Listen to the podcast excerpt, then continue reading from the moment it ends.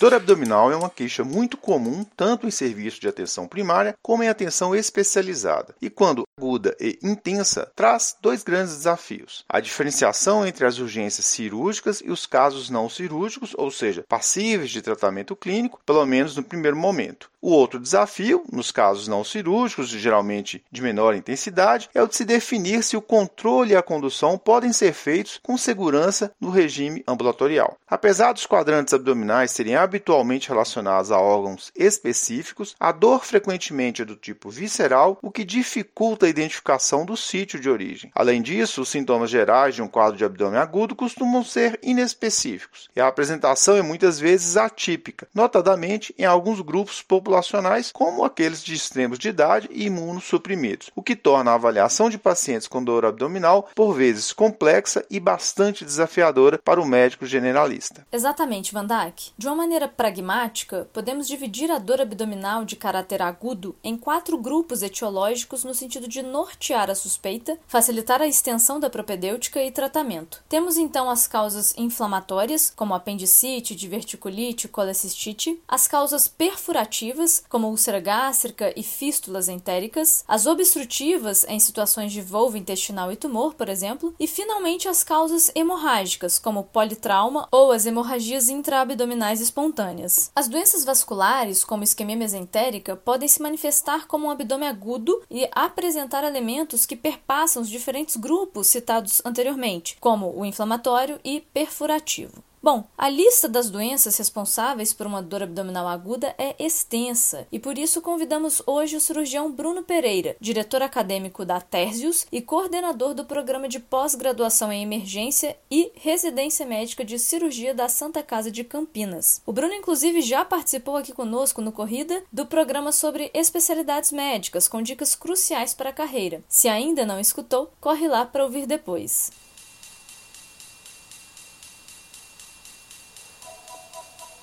Olá, Ju e que beleza estar aqui com vocês novamente. Um prazer muito grande estar nesse podcast de sucesso. E vamos lá, vamos falar sobre uh, o abdômen agudo, como vocês estão uh, colocando hoje em pauta, né? Ótimo, Bruno. Para começarmos então, você poderia definir o que é abdômen agudo e comentar um pouco sobre a sistematização da abordagem inicial dessa síndrome ou condição? Quais seriam os sinais e sintomas aos quais o profissional deve se atentar para diferenciar um quadro de urgência cirúrgica de uma situação com possibilidade de tratamento clínico ou mesmo autolimitada? A dor abdominal ela é um, um, um, problema comum na grande maioria dos doentes, tem uma etiologia benigna e autolimitada, né? Todo mundo já sentiu uma cólica, já sentiu uma dor abdominal, que é passageira, não necessariamente significa alguma doença, às vezes seguida de algum processo de diarreia ou qualquer outra coisa, como uma gastrite, por exemplo, etc. Isso é autolimitado e não traz um problema maior ao doente. Na avaliação inicial de pronto-socorro, no entanto, o objetivo é identificar os pacientes com aquela etiologia grave grave que pode exigir intervenção de urgência, seja ela clínica ou cirúrgica. Né? O paciente que vai ao pronto-socorro, ele possui aquele quadro que a gente chama de dor abdominal súbita ou dor abdominal aguda, que é de fato o abdômen agudo. Né? Caso contrário, ele não estaria indo ao pronto-socorro e se enquadraria naquele processo de etiologia benigna e autolimitada, certo? Então,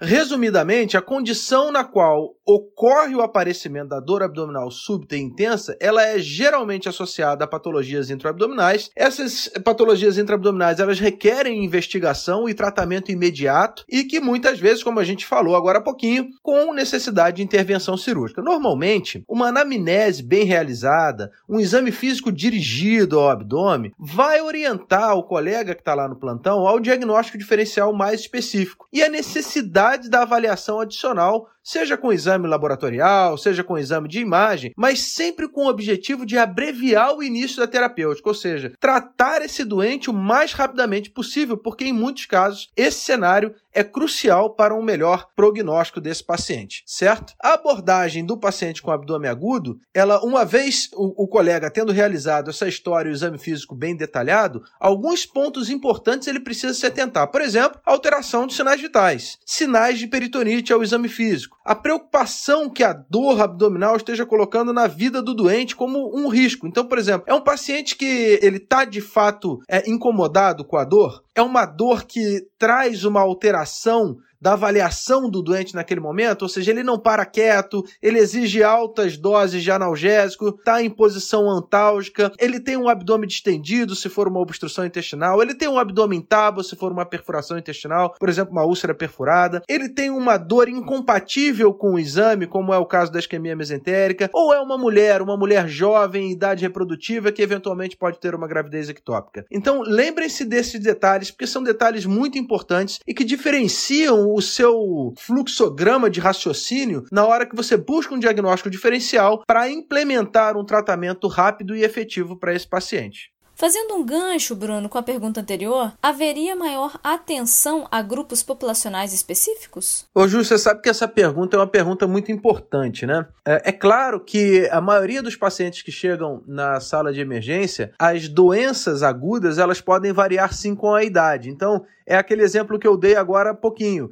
É, é uma doente jovem com risco de uma prenese ectópica ou é um paciente eventualmente idoso que tem o risco de uma isquemia mesentérica, né? É claro que o, o abdômen, eu gosto de dizer muito, Ju e que ele é uma caixinha de surpresa. Esse, o, o abdômen, ele é dividido em quadrantes. Para cada quadrante, a gente tem um grupo de doenças, um grupo de, de quadros agudos que podem aparecer no pronto-socorro, e isso o médico na porta ele deve estar muito atento. Os pacientes normalmente que vêm idosos com dor em quadrante inferior esquerdo podem ter ali um quadro de diverticulite aguda. Né? Os pacientes mais jovens que vêm com dor em quadrante é, inferior direito são pacientes que cursaram com é, náusea, com enjoo inicialmente e agora essa dor localiza a direita. Esse é um quadro clássico de apendicite aguda, né? Mas podem ser outros, né? Aquele, aquela mulher, por exemplo, dislipidêmica ou aquela mulher que está acima do peso e que vem com uma dor abdominal em quadrante superior direito. Essa é uma paciente que pode ser suscetível a um diagnóstico de colicistite aguda, né? Mas aí tá dentro também uh, quadros de, de pancreatite, em que a paciente tem uma dor referida para o ponto do ângulo inferior da escápula, uh, uma paciente que tem uma dor em barra, né? Esses são quadros clínicos clássicos, né? Que a gente costuma ver no pronto-socorro e que trazem uh, junto consigo esse diagnóstico de abdômen agudo.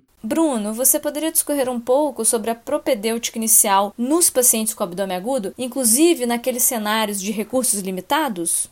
Ô Ju, a abordagem diagnóstica e a propedêutica inicial da dor abdominal, eu gosto de dizer que ela depende de se a dor está localizada ou não. A localização da dor abdominal, ela ajuda a estreitar o diagnóstico diferencial. Uma vez que esses, as diferentes síndromes dolorosas que a gente encontra no abdômen agudo, elas têm localizações características e localizações específicas. Por isso, para responder a sua pergunta, eu vou dividir aqui os quadrantes como eu estava falando na resposta lá anterior. Né? Então, por exemplo, a, a, dor em quadrante superior direito, né? Geralmente é uma dor proveniente da distensão ou da cápsula hepática ou patologias da árvore biliar. Tem origem nossa localização normalmente é, quadros inflamatórios ou quadros de distensão. Essa dor ela pode irradiar para o dorso, como eu coloquei, ela pode irradiar para o epigastro. O exame laboratorial para esse quadrante, a gente inclui o hemograma, função renal, eletrólitos, glicemias, transaminases, canaliculares, bilirrubina, lipase, amilase. E se você você precisar de um exame de imagem, o ultrassom normalmente é um exame que traz muito benefício para as dores de quadrante superior direito. Já as dores epigástricas, normalmente o paciente que vem com uma epigastralgia intensa, com um quadro agudo, a primeira coisa que a gente precisa lembrar é excluir o risco de doença cardiovascular, né? Que eventualmente esse doente ele pode estar tendo um infarto e tá com essa dor mais característica epigástrica, né? Então você precisa eliminar o risco para doença cardiovascular, aquele paciente com suspeita de angina e etc. É importante avaliar esse paciente com uh, o cardiologista ou na sala de emergência correr um eletrocardiograma para excluir essas possibilidades. Na grande maioria das vezes, é um quadro de pancreatite, é um quadro de gastrite ou um quadro de úlcera que pode estar trazendo esse paciente ao PS com dor abdominal. O exame laboratorial é o, o, o mesmo que a gente fez lá em cima no quadrante superior direito, não muda nada, envolvendo o hemograma, função renal, eletrólito, glicemia, transaminase, canaliculares, bilirrubinas, lipase e amilase. É esse kit que eu chamo, e isso já vai ajudar o colega um diagnóstico diferencial específico, né? Uh, nesse caso, é importante a gente pedir um raio-x de abdômen agudo, porque se o paciente tiver uma úlcera perfurada, por exemplo, a gente já faz o diagnóstico, já comunica a, a cirurgia e resolve o problema do doente, tá? Então, o raio-x, nesse caso, seria o primeiro exame de imagem. Ah, Bruno, eu posso pedir ultrassom, eu posso pedir endoscopia? Pode, isso é dependendo da avaliação do, do caso em questão, né? Lembrar só que num cenário mais adverso, em que você esteja em condição uh, de avaliação complementar limitada, o raio-x, na maioria das vezes, você consegue ter e você pode identificar. No quadro de dor em quadrante superior uh, direita, como a gente falou no primeiro exemplo, é importante só você lembrar que se você tiver só o raio-x, faz o raio-x. Às vezes você vê uma, uma vesícula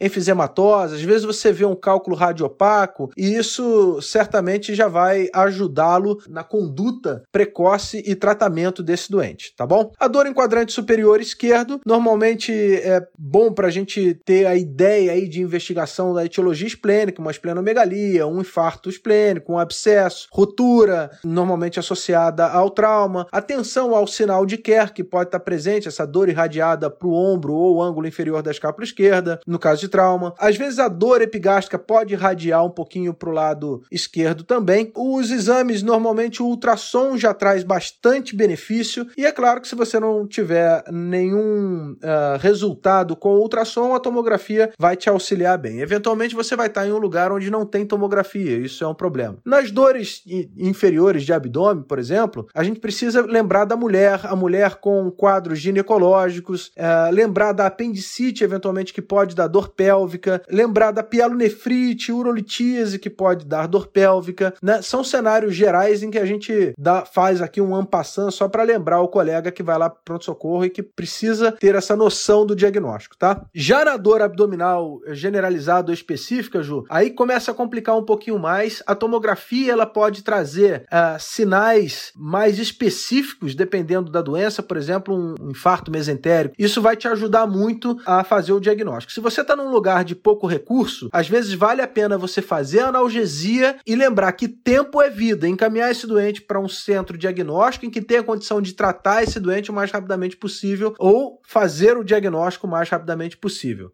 Bruno, agora uma dúvida muito corriqueira: analgesia. Às vezes é angustiante não tratar a dor de um paciente que se contorce na cama, porque fomos orientados a não administrar analgésicos sob risco de mascarar o quadro. Você poderia comentar o quanto e quando essa restrição é pertinente e justificável? Meu amigo Vandak, que prazer ouvir você de novo. Excelente pergunta. Isso de fato é uma pergunta corriqueira mesmo, quer dizer, as pessoas elas ficam na dúvida é, se devem fazer analgesia analgesia ou não. O que, que eu aconselho? Essa história de, de analgesia, Vandak, é a mesma coisa do que você deixar de entubar o doente porque você quer que o neurocirurgião ele venha ao pronto-socorro para fazer uma avaliação neurológica do doente com TCE grave, né? Não existe mais isso, né? Hoje em dia, a gente precisa dar conforto para os nossos doentes, a gente precisa entender que é, é importante fazer analgesia. Os, a, as metodologias diagnósticas, elas estão muito sensíveis e muito específicas específicas atualmente. Então, o exame físico ele te auxilia, mas muitas vezes o que fecha o diagnóstico é o exame complementar de imagem, né? Então, hoje, para você inibir a analgesia para o doente no pronto-socorro, eu considero como uma atitude ruim, né? A gente não deve postergar a analgesia. E a analgesia, Vandak, ela deve ser escalonada. O paciente ele chega à sala de emergência, ele melhora com analgésico comum. Você fez um, uma iocina, você fez uma dipirona, esse paciente melhorou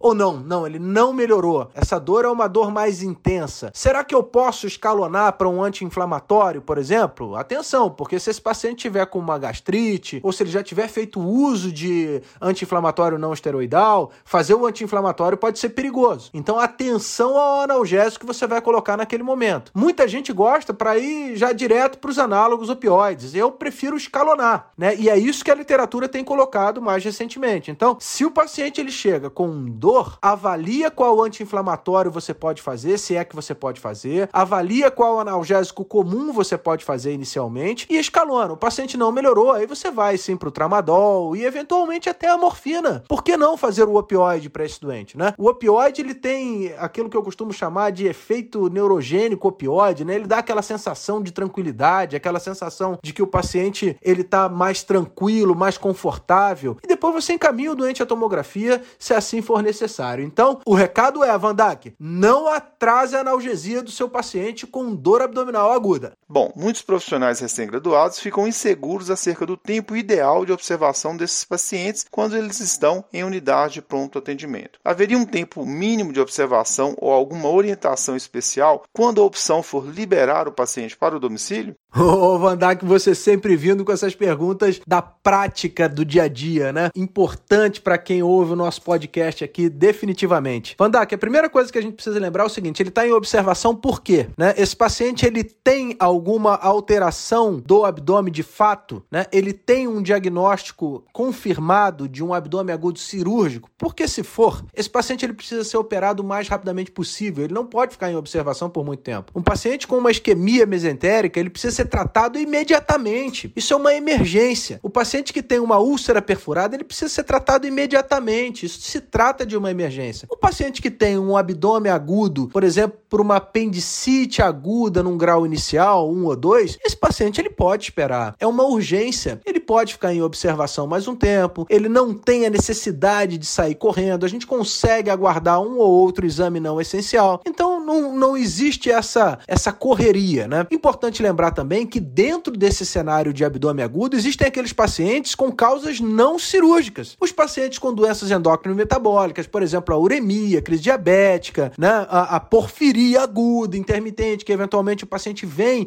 é aquele paciente que tem a dificuldade de fazer o diagnóstico, né? Porque às vezes é difícil você fazer esse diagnóstico no pronto-socorro. Ou outras doenças, doenças hematológicas, crise falciforme, por exemplo, a leucemia aguda, né? Ou outros casos que nós temos visto aqui nos nossos pronto-socorro. O paciente que está intoxicado por droga, né? Um paciente com abstinência narcótica, um paciente, às vezes, com intoxicação outras oriundas do seu trabalho ou do seu ofício, intoxicação por chumbo, metal pesado e assim sucessivamente. O paciente que trabalha no campo e que eventualmente foi uh, picado por algum uh, inseto, uh, uma aranha, viúva negra, por exemplo, que eventualmente o paciente vem, ele nem sabe que foi picado e vem com uma dor abdominal do tipo cólica intensa, parece uma dor da isquemia mesentérica, né? Então lembrem que a observação ela é dependente do quadro atual. Né? Se você tem o diagnóstico, trate logo, precocemente, e resolva o problema do doente. Tá bom, Vandak? Ju, um prazer estar aqui com vocês novamente. Precisando, estamos sempre à ordem de vocês. Um abraço grande, pessoal.